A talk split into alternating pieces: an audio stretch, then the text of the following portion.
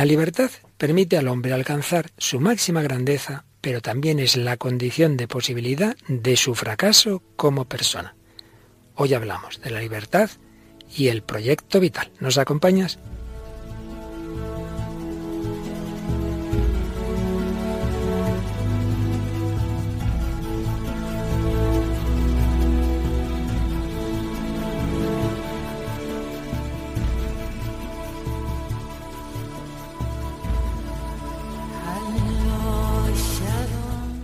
El hombre de hoy y Dios, con el padre Luis Fernando de Prada.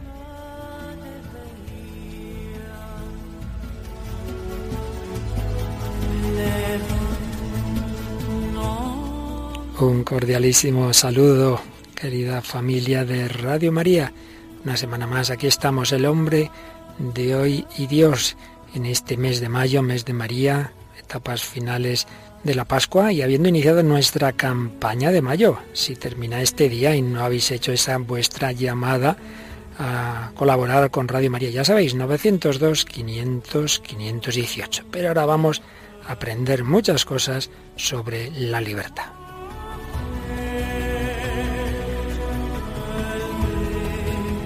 Y para aprenderlas tenemos aquí a dos ilustres colaboradoras, Mónica del Álamo. ¿Qué tal, Mónica? Hola, padre, muy bien. Bueno, estudiando, aprendiendo y enseñando, ¿verdad? Así estamos. En tu cole dando clase, en tu universidad haciendo tu tesis, así tenemos que hacer todos, eh, recibir y dar. Y por supuesto tenemos a nuestra y colaboradora permanente, Paloma Niño. ¿Qué tal, Paloma? Muy bien, Padre Luis Fernando. Un saludo para todos. Un nombre que indica la libertad de tu vuelo, ¿verdad? Sí. bueno, y siempre esa primera tarea que libremente realizas es mirar entre los cientos y miles de mensajes, correos que tenemos relativos al programa. ¿Qué has escogido hoy? Tenemos tres comentarios escogidos, uno de Puri Fernández que nos dice qué bueno Internet y los smartphones, y así poder escuchar el programa y Radio María desde Swansea, país de Gales. Me ha encantado la explicación de la ensalada, instinto más voluntad más libertad. Hay que ver cómo nos cuida la Iglesia a través de Radio María. Gracias, Señor, y sigue cuidando de todos ellos por el bien de los oyentes. Pues fíjate, ya esta la conozco, es una voluntaria de Radio María, conversa se acercó a la fe, escuchando un programa Radio María, empezó un proceso y fíjate, está en Gales, es profesora de universidad y gracias al móvil escuchando Radio María. Si es que ya lo decimos, hay que oír Radio María en cualquier parte del mundo a través de Internet, en el móvil, comodísimo. Qué bien, ¿qué más tienes? Hay otro comentario de Mariano Álvarez, dice, hola, buenos días, nunca había entrado en la página de Facebook de El Hombre de Hoy y Dios. Acabo de hacerlo, está fenomenal, bueno, buenísimo. Mi más sincera felicitación, Padre Luis Fernando, su programa y todo lo que haces para guardarlo como oro en paño. Bueno, bueno, menos. Seguramente me pida los CDs con los programas. Saludos. Bueno, hay que decir que tenemos una colaboradora que es la que habitualmente hace los gráficos de la página de Facebook, pero no quiere que diga su nombre, así que me callo, pero que sepan que eso no es cosa mía, sino de una ilustre colaboradora. ¿Algo más? Y un último comentario seleccionado, el de Marilú Ramírez. Saludos desde Memphis, USA. Me encanta su programación. El hombre de hoy y Dios no me lo pierdo. Padre Luis Fernando tiene una admiradora que se desvela mucho escuchando sus catequesis. Pues sí que empieza el día ahí desvelada la pobre. Bueno, bueno. Muy bien, pues lo importante es que aprendamos todos de lo que nos enseña el Señor a través de la Iglesia, a través de la experiencia de los santos y hoy en este programa que no es tanto de catequesis sino de diálogo con la cultura contemporánea en torno a ese tema que ya llevamos bastantes semanas, la libertad. Hoy, después de haber terminado la parte, digamos, como más metafísica, pues hoy todavía a nivel filosófico, pero yo creo que más a un nivel más comprensible, más divulgativo, y como siempre con, con esos ingredientes de esa ensalada que decía Puri, de la música que traemos hoy de canción moderna, Mónica. Pues traemos una canción de Manuel Carrasco que se llama Pájaro sin vuelo. ¿Y de cine? y de cine traemos una película que se llama Braveheart. Muy ya, ya, clásica, podemos decir, una de las primeras de Mel Gibson como director. Y un testimonio muy actual, dramático por un lado, por el significado de muerte, pero a la vez esperanzador porque creemos en la resurrección de una religiosa que fallecía en ese reciente terremoto, terremoto que hubo en Ecuador, la hermana Claire, ¿verdad?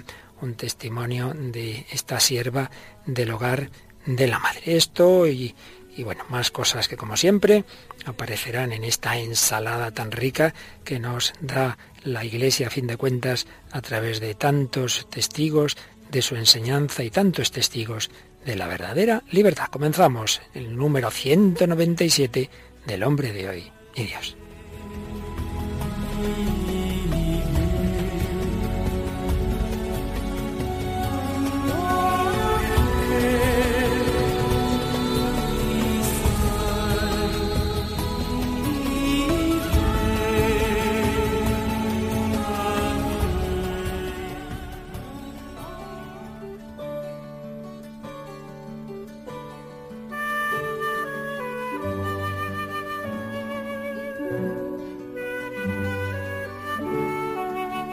Pues vamos entrando en la parte final de la reflexión, digamos, filosófica sobre la libertad. Luego entraremos en un bloque más teológico. Y si en días pasados hemos ido a un nivel profundo, a un nivel metafísico, sobre todo con la ayuda del profesor de filosofía italiano Gianfranco Basti, hoy todavía en ese nivel filosófico, pero a un nivel más divulgativo nos va a ayudar, vamos a seguir como guía otro gran manual de antropología, Fundamentos de Antropología de Ricardo Yepes y Javier Aranguren, que nos hablan de diversos planos de la libertad. Y concretamente vamos a fijarnos en cuatro. La libertad constitutiva, la libertad de elección, la libertad en cuanto que es algo que realizándola realizamos nuestro proyecto de vida, en lo que vamos a insistir bastante en el programa de hoy, y en cuarto lugar, al menos haremos una alusión a la libertad social. Cuatro dimensiones unidas, por supuesto, de esa gran característica que Dios ha dado al hombre, que es la libertad. En primer lugar, lo que llaman estos autores la libertad constitutiva, fundamental o trascendental. Esto es muy importante. Podemos estar atados a una silla, presos, secuestrados, pero no perdemos esa intimidad libre. Yo tengo un espacio interior que nadie puede poseer si yo no quiero. Pueden decirme lo que quieran, como a tantos mártires, como a tantos secuestrados, pero yo por dentro sigo siendo independiente, autónomo, porque tengo esa interioridad, porque Dios me ha dado un espíritu. Solo Él puede entrar ahí, solo Él puede entrar en mi alma. Por otro lado, sin quitarme la libertad, el Creador sí es capaz de hacer eso, pero otra criatura no. Y esto es muy consolador. Estaremos en un campo de concentración, pero nadie nos va a quitar esa libertad constitutiva, fundamental, trascendental. No es que yo tenga libertad, sino que soy libre por ser persona humana, porque tenemos ese espíritu, esa alma, que hace que yo no sea un qué, un objeto, sino un quién, alguien. Y de esa libertad y de esa alma y de esa dignidad brotan los diversos derechos de libertad de expresión, de libertad religiosa y luego de la libertad social. Pero hay que tener en cuenta que esa libertad interior no es o no debe ser una especie de trinchera dentro de la cual uno se aísle, sino que hay que pasar a otro nivel, un nivel de apertura, de manifestación, de ejercicio de la libertad y su desarrollo. El que se queda ahí en su interioridad, y aquí estoy muy bien, y no habla con nadie, desde luego eso no es desarrollar la naturaleza que Dios nos ha dado, el que se queda solo, sin amigos, el que empobrece sus posibilidades creativas por un mal ejercicio de esa libertad. La libertad constitutiva sí nos da esa interioridad, pero esa apertura, apertura a todo lo real, a todo, no solo a los objetos sensibles, como en el caso del animal, que solo se relaciona con lo que ve, con lo que siente, con lo que huele. No, no, no, no. Nosotros podemos pasearnos, por así decir, por el mundo entero. Yo puedo pensar en Dios, puedo pensar en los ángeles, puedo pensar en la luna, en Marte, puedo pensar si hay, hay otros seres en el mundo. Es que tenemos una capacidad, una apertura.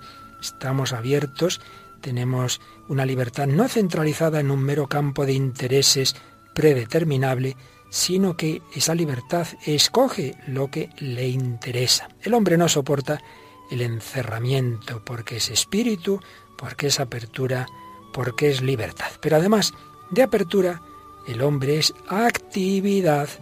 La libertad debe realizarse. Debo diseñar libremente mi conducta. Por eso la libertad constitutiva es también inclinación a autorrealizarse, a alcanzar el fin de la naturaleza humana.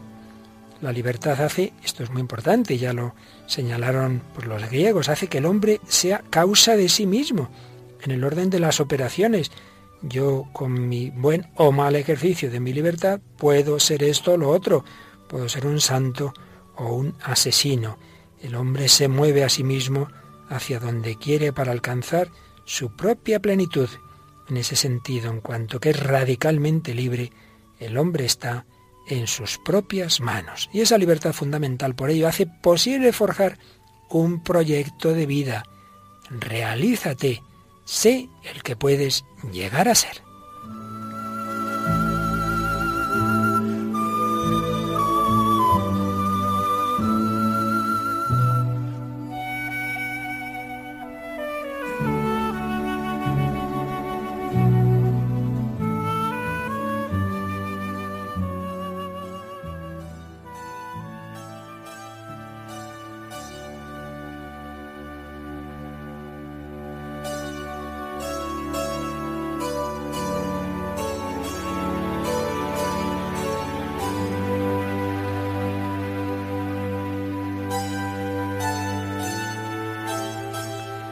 Pues sí, queridos amigos, tenemos esa libertad trascendental, interior, pero con esa libertad que nadie nos puede quitar.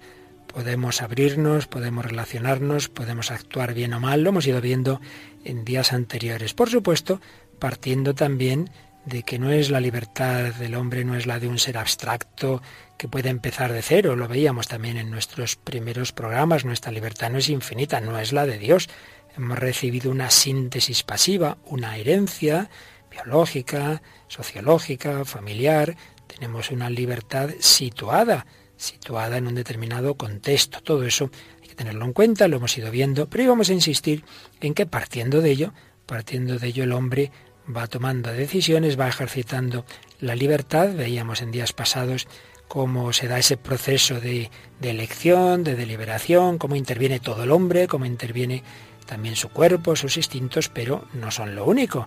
No estamos determinados, somos libres también para dominar esos instintos y para escoger determinados bienes o equivocarnos y escoger males. Una libertad de elección o de arbitrio y una libertad que puede ir creciendo o puede irse perdiendo, porque el uso del libre arbitrio produce costumbres y hábitos.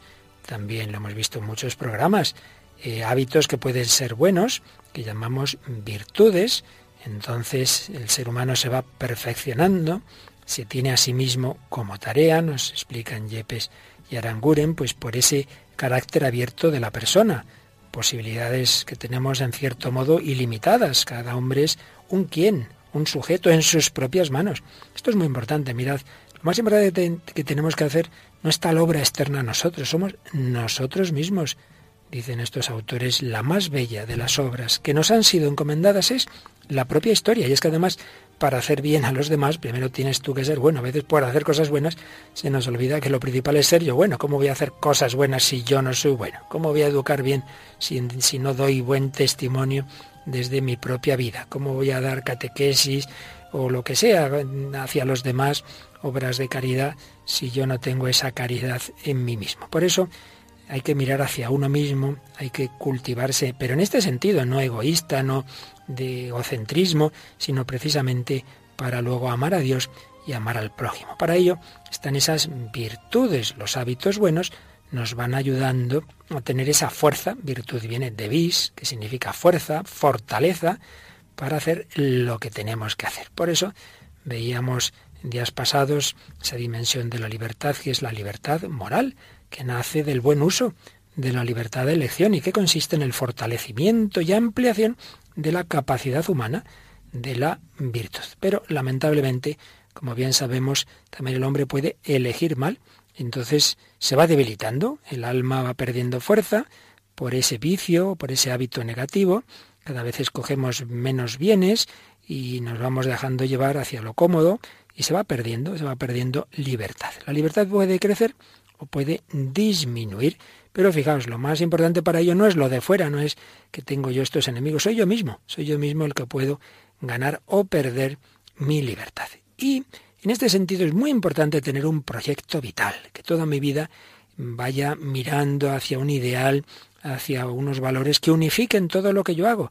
y todas mis virtudes, todas las virtudes que vamos ejercitando, pues para ayudarme, para ayudar a conseguir ese ideal. Y por eso nos encontramos en la historia tantas biografías tan distintas de personas que simplemente se han dejado llevar, que han ido perdiendo su libertad. Hemos hablado en bastantes programas de, de las adicciones, de, de, los vicios que tanto daño nos hacen, pero también tenemos tantos ejemplos de héroes, de personas que lo han dado todo, incluso la vida, que han sido mártires o que por una causa humana han estado dispuestos a luchar. Y de todo esto vamos a hablar hoy y como siempre nos ayuda a ello Mónica. Mónica, yo creo que si hay un caso claro en que vemos un máximo ejercicio de libertad, es cuando el hombre, por un ideal superior o por la fe, por Dios, es capaz de dar la vida.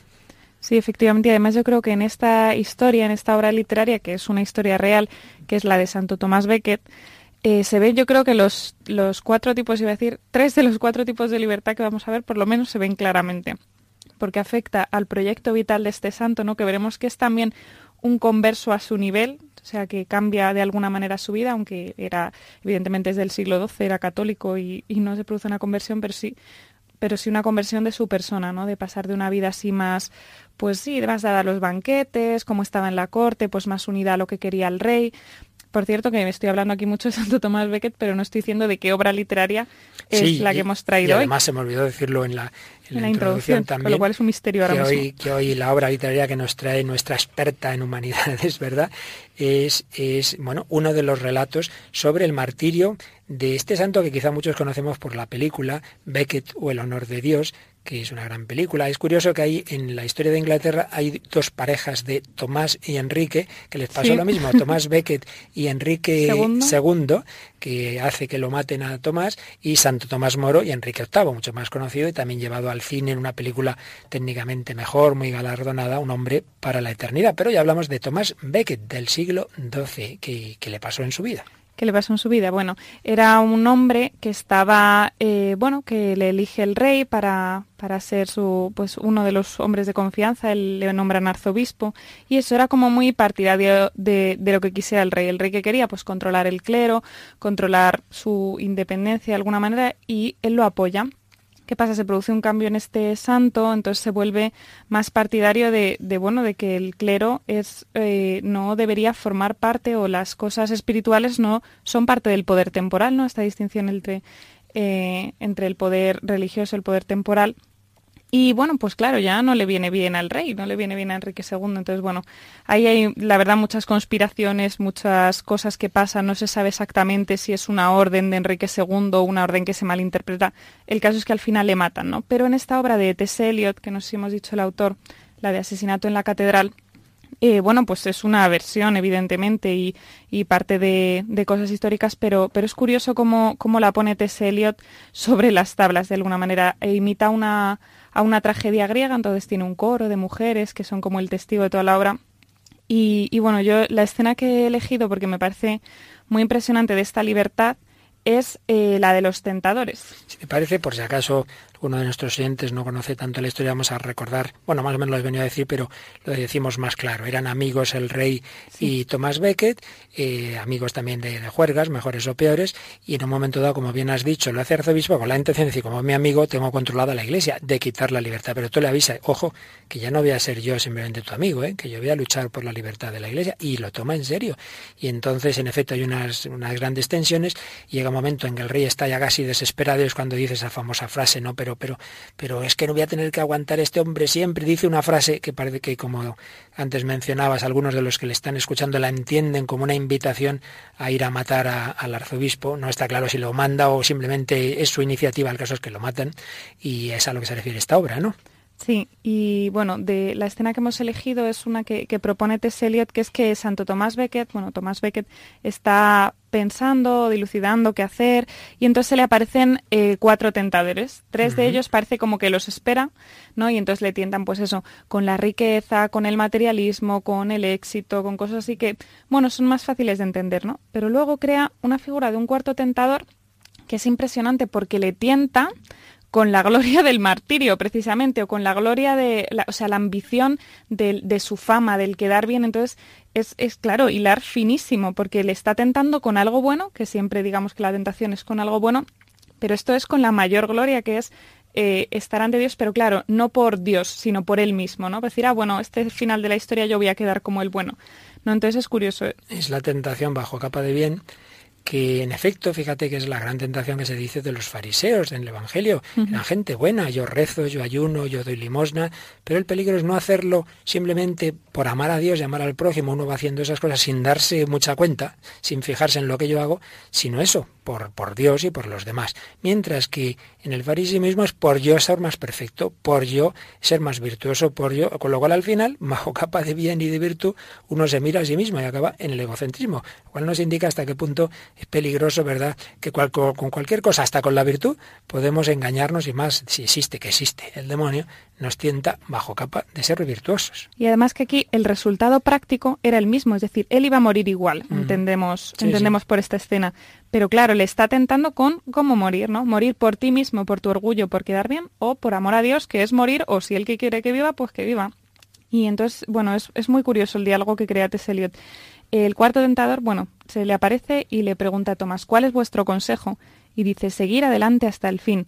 Cualquier otro camino está cerrado para vos, excepto el camino ya elegido. Pero ¿qué es el placer o el gobierno real, el poder de los hombres ejercido bajo un rey, con la astucia en los rincones o las furtivas estratagemas, comparando con el pleno dominio del poder del espíritu, el hombre está oprimido por el pecado desde la caída de Adán. Vos poseéis las llaves del cielo y del infierno, el poder de atar y desatar. Atad, Tomás, atad, al obispo y al rey a vuestros talones. Rey, emperador, obispo, varón, rey, inseguro dominio de ejércitos vulnerables, guerra, miseria y revolución, conspiraciones nuevas y pactos que se rompen, ser señor o criado en una hora. Tal es el curso del poder terrenal. Lo, aprenderá el rey viejo cuando en su último suspiro, sin hijos y sin imperio, muerda sus dientes rotos. Vos tenéis la madeja, devanad Tomás, devanad juntamente el hilo de eterna vida y muerte. Vos tenéis el poder, sostenedlo firmemente. Le está, digamos, así diciéndolo muy de andar por casa, le está haciendo la pelota, ¿no? Tienes el poder, y además que es verdad, es que no le dice nada que sea mentira. Tienes el poder de, de atar y desatar. ¿no? Y dice, y continúa el cuarto tentador posteriormente. Excepto lo que ya sabéis, no me preguntéis nada más. Pero pensad, Tomás, pensad en la gloria después de la muerte. A rey muerto, rey puesto, mas a otro rey corresponde también otro reinado. El santo y el mártir reinan desde la tumba. Pensad, Tomás, pensad en los enemigos consternados, arrastrándose en penitencia, temiendo a una sombra, Pensad en los peregrinos formando las hileras ante vuestro altar cubierto de joyas deslumbrantes, de generación en generación, hincando las rodillas suplicantes. Pensad en los milagros por la gracia de Dios y pensad en vuestros enemigos en otro lugar. Si dijéramos que lo está diciendo un ángel, pues nos lo creeríamos igual, ¿no? No, sabe, no parece una tentación, está diciendo algo bueno. Y, y sigue. Tomás dice, pues he pensado mucho en estas cosas. Y le dice el cuarto tentador, sí, Tomás, sí, también habéis pensado en esto que puede compararse con la gloria de los santos, que para siempre permanecen en presencia de Dios, qué terrena gloria de rey o de emperador, qué terreno orgullo que no sea indigencia, comparado con la riqueza de la grandeza celestial.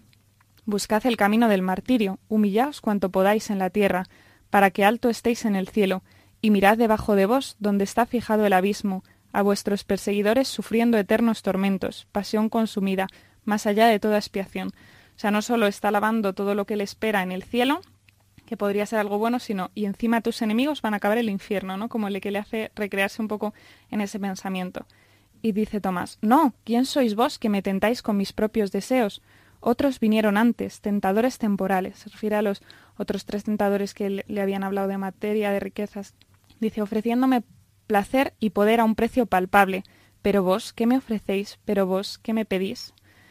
Dice, vos solamente ofrecéis sueños que conducen a la condenación, dice Tomás. Luego tiene una reflexión, dice, ¿no hay camino en el mal de mi alma que no, se, que no conduzca al castigo por el orgullo?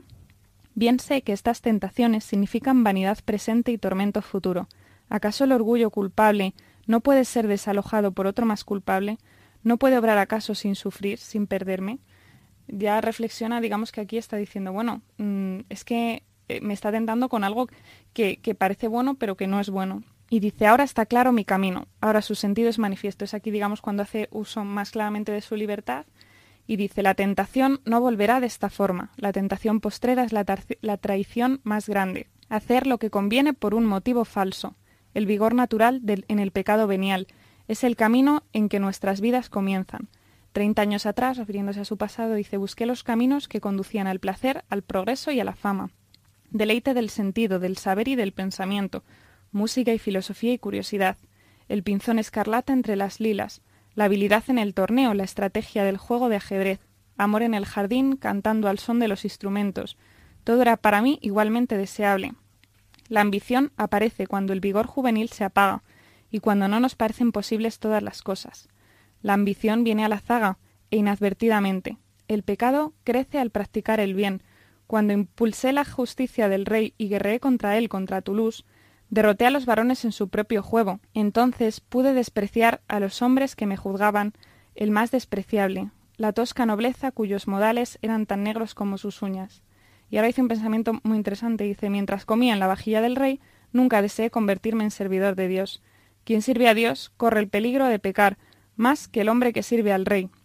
Porque aquellos que sirven la causa más grande pueden servirse de la causa, aun obrando bien y luchando con políticos, hacen política la causa, no por lo que hacen, sino por lo que son.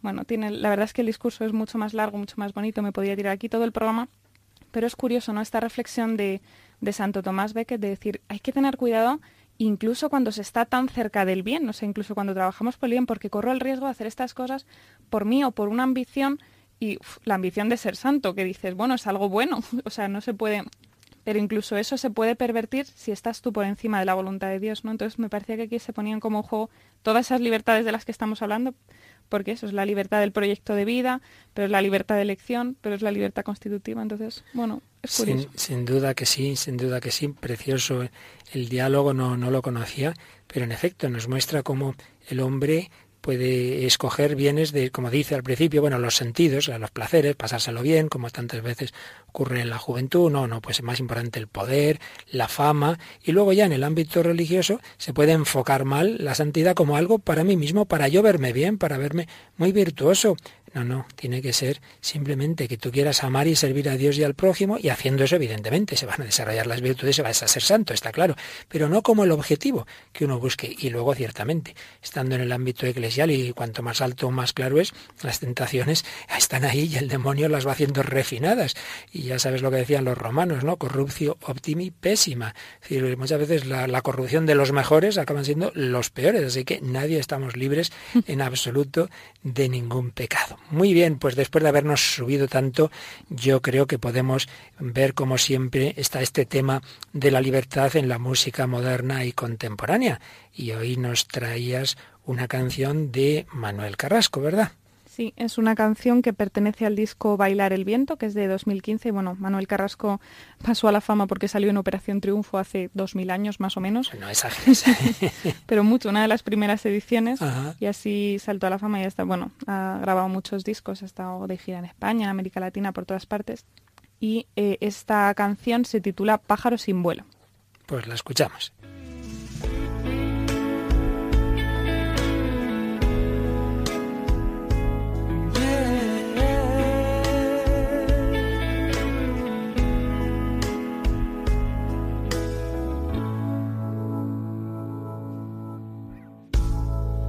Fue detrás de su sueño. A veces la cruda realidad no te deja ser ni ver el cielo. El porvenir le robaron, como a tantos que quisieron ser y por miedo fueron derrotados. Fue con su maleta de rabia y dudas. Fue con el coraje de su gente amarrado a la cintura y fue por pan y dignidad. por más que la vida vaya mal, me dijeron voy a estar sin vos. Yo soy un don nadie, pero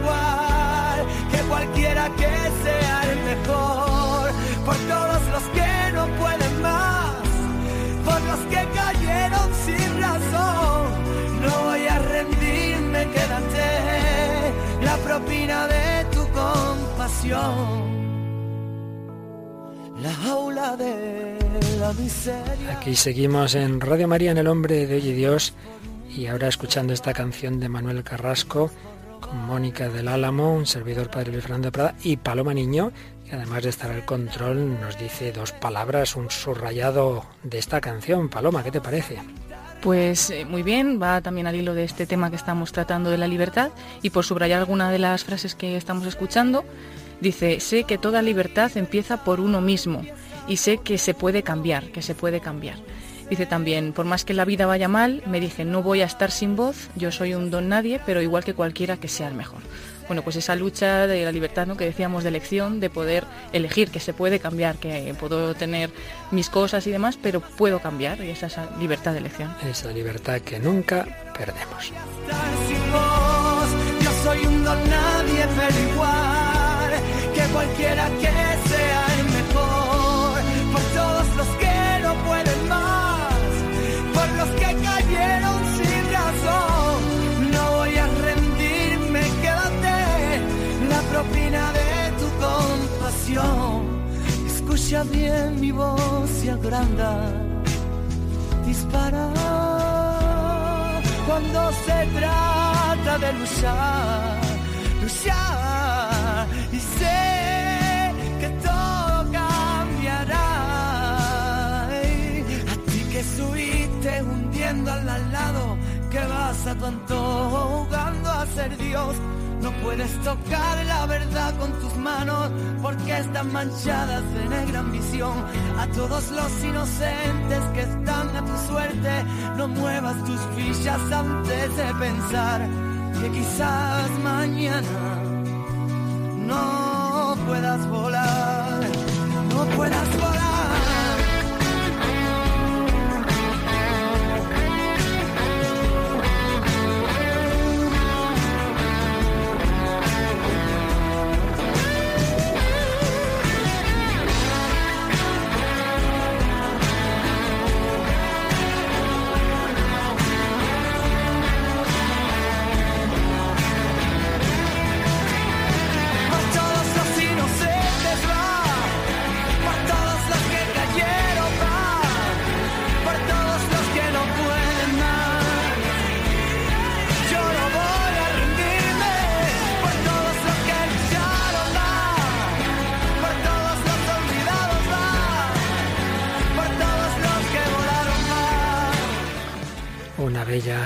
De Manuel Carrasco sobre la libertad, como con esa podemos actuar bien, podemos actuar mal. Aquí seguimos en El hombre y Dios, la libertad al servicio de un proyecto vital o simplemente hago lo que me apetece en cada momento. El hombre que mejor usa su libertad es el que la va empleando en esa consecución de grandes fines con magnanimidad, con un gran ideal al servicio del cual emplea su vida. Y así hay muchos personajes en la historia. Hemos hablado de un santo, de un mártir, hablaremos luego al final de una religiosa joven, pero vamos a hablar también de un personaje histórico llevado al cine, William Wallace, famoso en esa lucha por la libertad de Escocia, personaje histórico que fue llevado al cine, como siempre pasa en estas películas, en parte eh, basado en los hechos históricos, en parte con algunas licencias, pero vaya, bastante cercano a la realidad. Hablamos de Braveheart. Sí, que es una película estadounidense dirigida por Mel Gibson y que fue eh, publicada en 1995 y bueno, como has dicho, padre, es la historia de, de, William Wallace, este héroe nacional escocés que participó en la primera guerra de la independencia de Escocia. Y bueno, la película ha tenido cinco premios de la Academia, incluyendo el Oscar a la mejor película, así que sí que podríamos decir que es un clásico. Pues sí, la dirige y la protagoniza como William Wallace el propio Mel Gibson y, ya digo que estaba bastante cercana a los hechos históricos y hay un momento como pasa en esa otra película que ya trajimos de Enrique V, de, Shakespeare, hay un momento en que va a haber una batalla desigual. En este caso son los escoceses que no tienen ejército, que son prácticamente unos campesinos mal armados, y se encuentran un ejército inglés muy superior, muy armado, están desanimados, divididos entre ellos, nos vamos, pero aparece William Wallace, los anima, y hay un discurso que digo recuerda al de Enrique V en esa obra de Shakespeare. Vamos a escuchar ese momento en el que vemos cómo la libertad de un hombre anima las libertades de los otros hombres a luchar por la libertad. Demasiados! ¡Moriremos todos!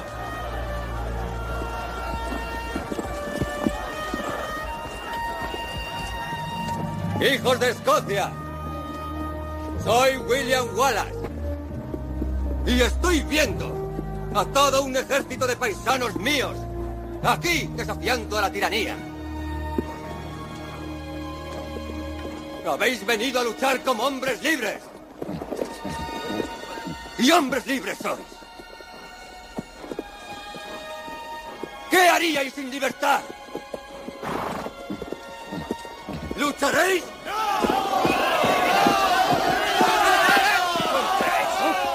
No, huiremos. Y viviremos. Luchad y puede que muráis. Huid y viviréis. Un tiempo al menos.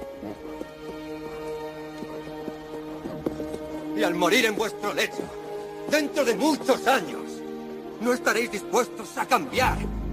Todos los días desde hoy hasta entonces, por una oportunidad, solo una oportunidad, de volver aquí a matar a nuestros enemigos, puede que nos quiten la vida, pero jamás nos quitarán la libertad.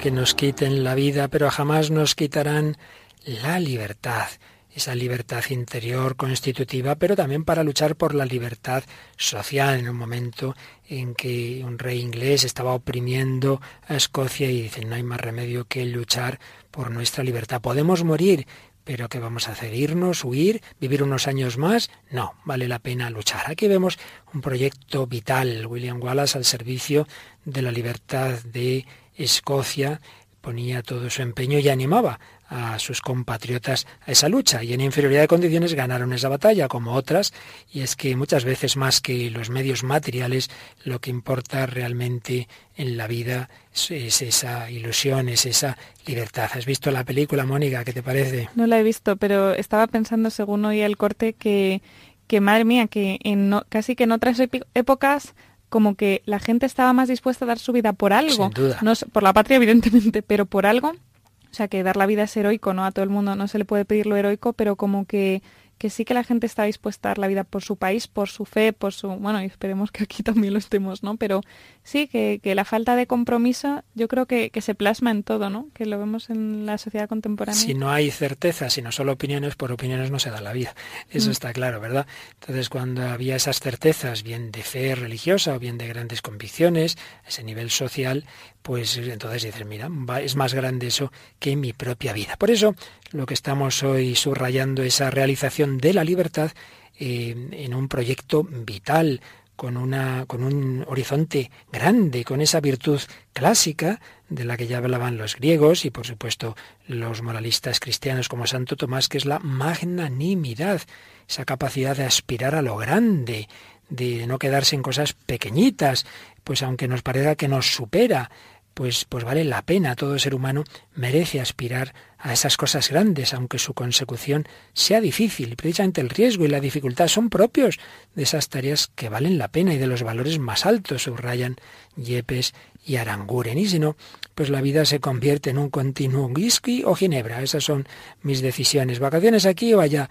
Elecciones banales, tantas veces sin un fin alto y atrayente, sin un proyecto rico y arriesgado nuestra elección se reduce a lo más trivial y la persona se empobrece. Y en cambio, cuando el hombre se entrega a algo grande y por supuesto al servicio del reino de Dios, la libertad y el hombre mismo se dilatan, se abren su capacidad de autoperfeccionarse, pues se va haciendo mm, siempre de una manera limitada como criaturas que somos, pero se va acercando al infinito de Dios. Y es que estamos hechos a su imagen y semejanza. Grandes metas, ideales, un modelo de vida que el hombre quiere encarnar en sus acciones, al cual se va llegando poquito a poquito. Por supuesto, como dice el refrán castellano, no se conquistó Zamora en una hora, pero lo importante es tener, tener es ideal. Y esto no son meras teorías, ni simplemente estamos hablando de personajes del pasado, en este caso estamos en el ámbito eh, anglosajón, hemos hablado de un inglés, Thomas Becket, hemos hablado de un escocés, William Wallace, y ahora, Paloma, vamos a hablar de una chica absolutamente contemporánea nuestra, más bien vuestra, de las dos chicas que estáis aquí, de una irlandesa. Sí, vamos a contar un poco el testimonio de la hermana Claire, que es una de las hermanas del hogar de la madre que falleció en el pasado terremoto de Ecuador del 16 de abril del año 2016. Y bueno, pues tiene un, buen testimonio y además ella misma lo, escribió. Vemos clarísimo en ella también, ¿verdad?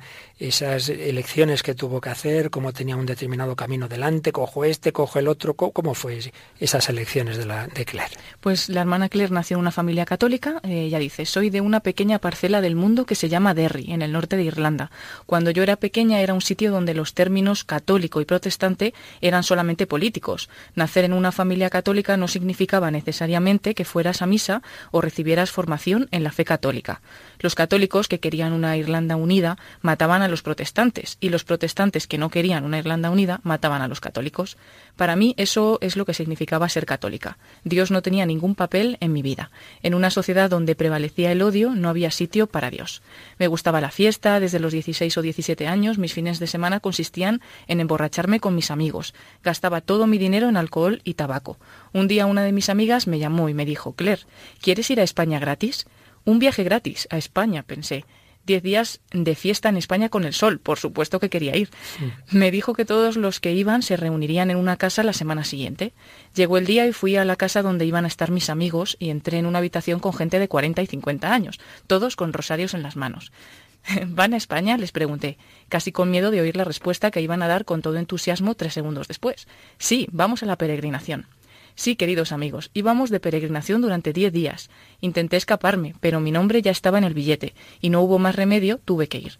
Ahora veo que fue la manera que usó la Virgen para traerme a casa, a su hogar, al de su hijo. La peregrinación durante la Semana Santa era en un monasterio del siglo XVI. No era ciertamente lo que yo había imaginado cuando pensé en ir a España. Este encuentro de Semana Santa era con un grupo que se llamaba Hogar de la Madre. De un instituto de vida consagrada eh, presente en varias diócesis españolas. Y yo, por supuesto, no quería estar allí. Sin embargo, fue durante esta peregrinación cuando el Señor me dio la gracia de ver cómo Él había muerto por mí en la cruz. Después de recibir esta gracia, sabía que tenía que cambiar. Si Él ha hecho esto por mí, ¿qué voy a hacer yo por Él? Es tan fácil durante un retiro, cuando sientes el amor de Dios, decirle haré todo lo que me pides. Es muy fácil, pero cuando bajas del monte no es tan fácil. Las hermanas me invitaron a ir con ellas y otras chicas de peregrinación a Italia unos meses después. Fui y a pesar de mi actitud superficial durante la peregrinación, el Señor me habló muy claro. Quería que yo viviese en pobreza, castidad y obediencia como las hermanas. Automáticamente le dije que me era imposible. No puedo ser monja, dije. No puedo dejar de beber, de fumar, de salir de fiesta, mi carrera, mi familia. Sin embargo, si Jesús nos pide que hagamos algo, siempre nos da la fuerza y la gracia para hacerlo. Sin su ayuda nunca podría haber hecho lo que tuve que hacer para responder a su llamada y seguirle. Después de saber que me llamaba, el Señor me dio otra gracia cuando estaba grabando una película en Inglaterra. Yo veía que aunque parecía que tenía todo, en realidad no tenía nada. Me sentaba en la cama de la habitación del hotel y sentía un gran vacío. Estaba consiguiendo todo lo que siempre había deseado, pero no era feliz. Sabía que solamente haciendo lo que Dios quería para mí sería realmente feliz. El Señor me mostró cuánto hería su sagrado corazón mi estilo de vida alocado. Sabía que tenía que dejar todo y seguirle. Sabía con gran claridad que me pedía confiar en Él, poner mi vida en sus manos y tener fe. Ahora estoy felizmente consagrada en las siervas del hogar de la Madre. Nunca me deja de impresionar cómo el Señor trabaja en las almas, cómo puede transformar totalmente la vida de uno y conquistar su corazón. Agradezco al Señor la paciencia que ha tenido y que sigue teniendo conmigo. No le pregunto por qué me ha elegido, simplemente acepto el que lo haya hecho. Dependo completamente de Él y de la Virgen María, y les pido que me den la gracia de ser lo que quieren que sea. Era el testimonio que daba hace algún tiempo esta chica que quería ser actriz, que empezó una prometedora carrera, nos ha hablado de ese momento en que estaba grabando ya una película, pero tiene esa invitación, empieza esa semilla de la conversión a la fe bien vivida y en definitiva a la vocación, y está en lucha interior como tantos jóvenes y al final triunfa el Señor. Y, y en ese terreno, bueno, la destinan a Ecuador, ahí trabaja y aprende el español, claro, y, ahí es donde fallece en ese terremoto eh, reciente del Ecuador. Pues vamos a escuchar, Paloma, tú misma has preparado mm, de, unos vídeos que están en esta página web de este instituto, el testimonio al principio, claro, cuando todavía no ha entrado, está en ese momento de deliberación en, inglés y luego ya en español, eh, poco tiempo antes de morir, la hermana Claire. Escuchamos este, este audio. La hermana Claire Croquet, Claire María de la Trinidad y del Corazón de María, sierva del hogar de la Madre, falleció a causa del derrumbamiento de la casa donde vivía la comunidad provocado por el terremoto que sacudió la costa ecuatoriana el 16 de abril de 2016. A los 17 años viajó desde Irlanda a España y conoció a las siervas del hogar de la madre.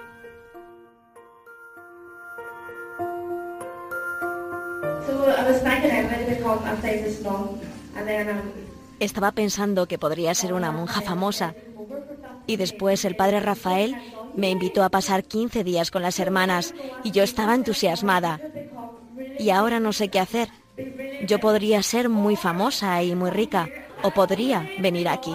Y estoy pidiendo al Señor que tome la decisión correcta.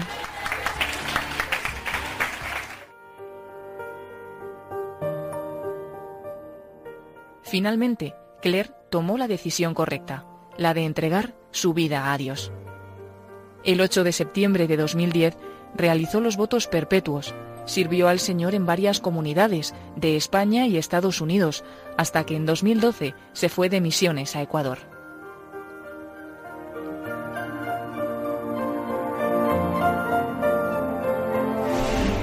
Me acuerdo la primera semana aquí en Ecuador, eh, estuvimos escuchando una cita sobre la vida de San Juan Pablo II y a él le preguntaban en una de estas viajes apostólicas que hace el Papa si él estaba cansado, porque todo el día estaba en reuniones, en conferencias, dando charlas y todo eso, el Papa Juan Pablo II. Y al final del día, ya como a las 11 de la noche, le preguntaron, eh, Su Santidad, eh, ¿usted está cansado? Y él respondió, la verdad es que no sé. Entonces yo me acuerdo que mi primera semana aquí en Ecuador yo quería usar esto como, no, no mi lema, pero mi manera también de vivir aquí, que a veces claro te cansa, por supuesto, el trabajo cansa, pero eh, aunque estoy cansada, espero que, que no me hago la víctima y que sigo entregándome, ¿no?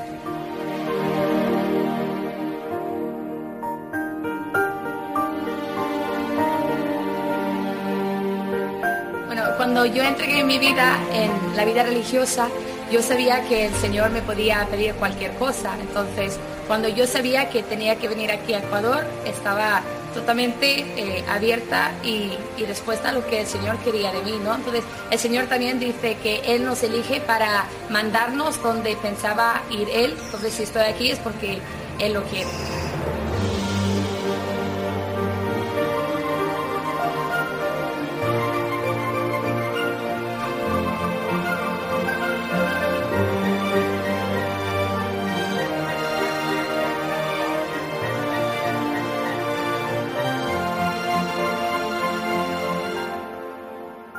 Y pedimos que puedas seguir amándole durante toda la eternidad. Impresionante testimonio de la hermana Claire, que subrayados en que os habéis fijado, Mónica del Álamo, Paloma Niño, de esta, de esta chica, pues de, bueno, pocos años más que vosotras. Una de las cosas que dice al principio, que se ha oído también en este audio, es que ella quería ser una monja famosa. Lo dice un poco en broma, era muy graciosa, ¿no? Así como muy alegre. Pero claro, porque ella era no solamente que estaba haciendo una película, sino que también había sido presentadora ya en algún programa en su país y era muy joven. Entonces, pues claro, pues eso le quedaba a ella. Entonces dice, bueno, pues por lo menos que sea una monja famosa. Pues lo ha sido, o sea, porque al final su nombre se está oyendo en todas partes, ¿no? Pues eh, de ese ejemplo, de esa entrega que tenía, pues también seguramente que Dios quería decirnos algo por medio de ella y está llegando a muchas personas.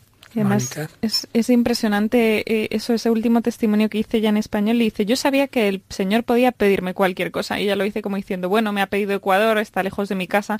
Pero es que uno lo repite y dice que el Señor podía pedirme cualquier cosa. Y sabes que, pues eso, que ha dado la vida realmente y es impresionante, ¿no? Y lo de y me ha gustado mucho y vamos, prometo aplicarlo a mi vida. Dice que Dios manda a la gente a los sitios donde pensaba ir él, ¿no? Eso eso es muy bonito, o sea, pensar que la misión que tenemos cada uno en la vida es donde pensaba estar él, pues oye, es una manera así de, de trascender lo que hacemos así cotidianamente. Y también yo me he fijado en ese comentario que hace lo de Juan Pablo II, acabaría muerto físicamente sus viajes. Estoy cansado, pues no lo sé, porque no pensaba en sí mismo. Lo que decíamos antes no es mirarme a mí mismo, qué bueno soy, que soy un héroe, que no, no, me dice no hacerme la víctima, ¿no? Sino que cuando quieres mucho a alguien, pues ni te das cuenta de lo que estás haciendo por ese alguien. Nuestra libertad la tenemos, hemos reflexionado en ella desde una perspectiva filosófica, antropológica, pero ya orientado a un sentido religioso en el que profundizaremos en próximos días. Pues vamos a terminar recordando cómo Jesús llamó a la libertad de sus discípulos, cómo les invitó a seguirle, cómo le siguieron durante tres años, cómo esa libertad que él no les quitó. La usaron mejor o peor y de hecho uno de ellos se acabó apartando de él, se acabó desesperando, pero luego cuando Jesús resucita, vuelve a aparecerse a sus apóstoles a la orilla del lago de Tiberíades, en ese atardecer, en ese amanecer, en ese acercarse a ellos, también se acerca a nuestra vida, en el momento que sea de ella, mayores o más jóvenes, más jóvenes o mayores, en todo momento, Cristo invita a tu libertad a seguirle.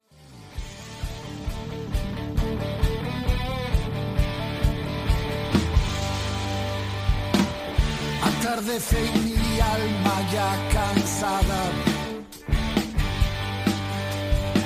se asoma a la ventana a respirar. La brisa que baja de la montaña, donde el sol se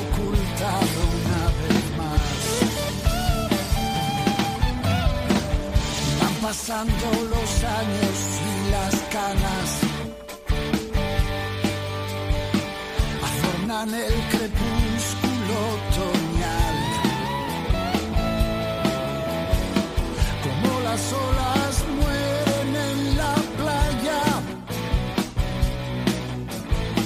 siempre mirando al mar, siempre mirando al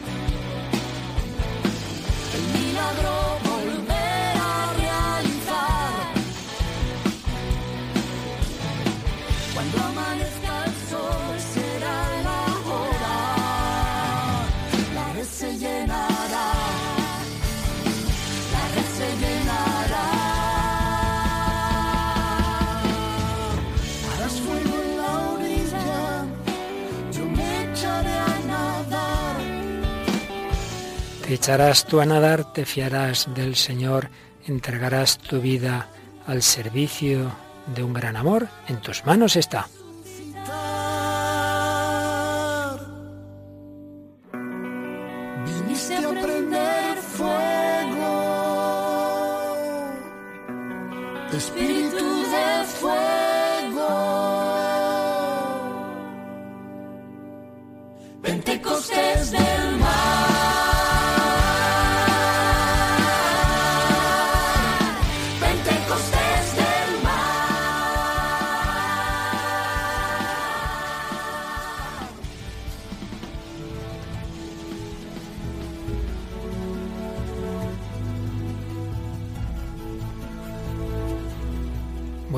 Como siempre somos los primeros que hemos disfrutado, que hemos aprendido, que hemos quedado exhortados a la santidad en ese sentido de amar a Dios y al prójimo, de entregar la vida, como la hermana Claire, como Santo Tomás Becket, como los hombres que han luchado por un ideal, como fue William Wallace. Bueno, pues muchas enseñanzas para hoy. Mónica del Álamo, muchas gracias como siempre y bueno, ya nos estás buscando otra buena obra literaria para el próximo día. A ver, a ver. Aunque el próximo día, Paloma, vamos a tener un programa muy especial Y es que, si te parece, entrevistamos a un joven pagano que era ateo y que es japonés y que ahora es sacerdote. ¿Tú crees que eso es posible? Pues posible, no hay nada imposible para Dios, o sea que Nada supongo que sí. imposible para Dios. Pues si te parece, el próximo día vamos a tener un testimonio de esos que va a arder aquí todo el que lo oiga, porque va a comprobar que sí que es posible. Que un joven que no hace tanto tiempo, eh, japonés, era ateo, hoy es un sacerdote en España. Pero ¿cómo es esto posible? Pues el próximo día lo sabremos. Y entre tanto, ¿cómo pueden nuestros oyentes comunicarse con nosotros? Puede ser a través del correo electrónico el hombre de hoy y Dios arroba radiomaria.es o también en, en Facebook, en las publicaciones que vamos poniendo de cada programa, pues hacernos los comentarios. Y para ello en el buscador de Facebook lo más fácil es poner el hombre de hoy y Dios. Así es, muchas gracias a Paloma Niño, a Mónica del Álamo y a cada uno de vosotros que libremente buscáis la verdad, la belleza, el amor. Buscáis a Dios que los bendiga y hasta el próximo programa, si Dios quiere.